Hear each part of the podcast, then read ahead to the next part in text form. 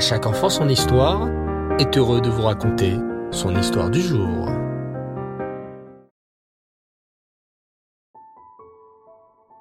Bonsoir les enfants et Reftov, vous allez bien? Baou Hachem. Alors ce soir, nous nous retrouvons pour notre rendez-vous de la semaine à la rencontre de notre tzadikim. Je voudrais bien sûr vous raconter la suite de l'incroyable histoire d'Elisha Navi. Tu as remarqué qu'Elisha Navi, qui fut le successeur d'Eliaou Navi, a fait beaucoup de miracles. Écoute plutôt l'histoire d'Elisha Navi et les petites cruches d'huile. À l'époque, les enfants, vivait un homme, un grand sadique, qui s'appelait Ovadia.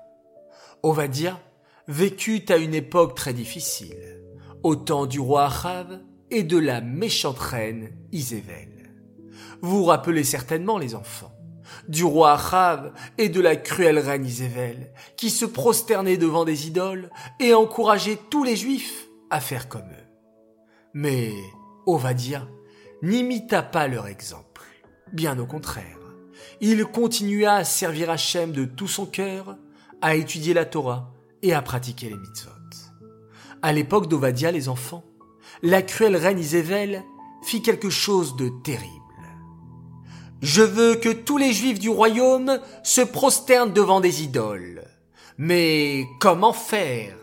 J'ai ramené des idoles de mon pays, je leur montre comment se prosterner devant elles, mais il y a encore des juifs qui restent fidèles à Hachem et à la Torah. Hmm, comment faire? Oh, je sais cria-t-elle soudain d'une voix maléfique. Les juifs restent fidèles à Hachem parce qu'il y a encore des prophètes qui leur apprennent la Torah. Je sais ce qu'il me reste à faire. Je vais mettre à mort tous les prophètes d'Hachem.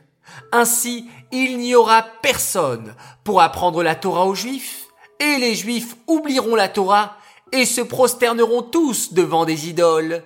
Ha ha ha ha Aussitôt, la reine Isével mit son terrible plan à exécution et envoya ses serviteurs tuer des dizaines et des dizaines de prophètes juifs. Lorsque le tzaddik Ovadia entendit cette terrible nouvelle, son cœur se mit à battre très fort. Je ne peux pas laisser faire une chose pareille. Il faut que je protège les prophètes d'Hachem. Mais comment? Ovadia se mit à réfléchir de toutes ses forces et eut soudain une merveilleuse idée. Je vais cacher les prophètes d'Hachem dans deux grottes séparées et bien dissimulées dans les montagnes ainsi, les serviteurs de la reine Isével ne les trouveront jamais. Et c'est ainsi qu'Ovadia réussit à cacher cent prophètes d'Hachem. Ovadia les cacha dans des grottes, et tous les jours il prenait de son propre argent et leur achetait à manger et à boire pour que les prophètes d'Hachem ne manquent de rien. Et c'est ainsi que grâce à Ovadia, cent prophètes d'Hachem furent protégés. Hachem était très fier de l'attitude d'Ovadia, qui se mettait en danger pour protéger les prophètes d'Hachem. Car si la reine Isével découvrait le subterfuge d'Ovadia, elle le mettrait à mort immédiatement. Mais Ovadia n'avait pas peur et ne pensait qu'à sauver la vie de ses prophètes.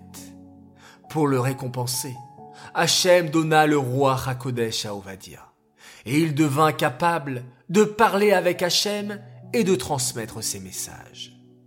Le temps passa. Le roi Achav et la reine Isével moururent, et c'est leur fils Yehoram qui devint le nouveau roi. Hélas, le roi Yehoram suivit le chemin de ses parents et se prosterna devant des idoles. Ovadia, lui, continuait à s'occuper des cent prophètes d'Hachem, cachés dans les grottes au milieu des montagnes. Hélas, petit à petit, Ovadia avait de moins en moins d'argent. Tout l'argent qu'Ovadia avait, il l'utilisait pour acheter à manger et à boire aux cent prophètes cachés dans les grottes. Lorsqu'Ovadia vit ne lui restait plus d'argent, il essaya de trouver une solution. Je n'ai plus d'argent, Mais je ne peux pas laisser ces cent prophètes d'Hachem mourir de faim. Je dois trouver une solution. Je crois que je sais ce que je vais faire. Je vais aller emprunter de l'argent au roi Yehoram lui-même. Et c'est ainsi qu'Ovadia emprunta de grosses sommes d'argent au roi Yehoram pour pouvoir acheter à manger aux cent prophètes d'Hachem. Bien sûr, Ovadia le tzaddik ne disait surtout pas à Yehoram à quoi servait cet argent. Car si le roi Yehoram avait découvert les prophètes d'Hachem, il les aurait sévèrement punis. Et c'est ainsi que pendant plusieurs années, Ovadia réussit à apporter à manger aux prophètes cachés.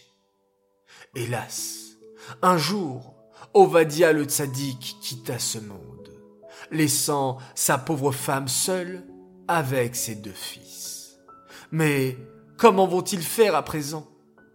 C'est sûr les enfants qu'Hachem ne va pas les abandonner. Vous voulez connaître la suite? Eh bien, rendez-vous dimanche prochain pour la suite de l'épisode. Cette histoire est dédiée Leilou Nishmat, Shmuel Ben Yaakov. J'aimerais ce soir faire mes trois coucous. Alors tout d'abord, un premier coucou à un garçon formidable. Il nous écoute tous les jours dans la voiture. Il s'appelle Shai Fitoussi. Et on embrasse bien fort ses frères et sœurs, Ella, Mia et Arié. Tu l'as voulu ce coucou? Le voilà bien mérité pour toi, Shai, petite sadique.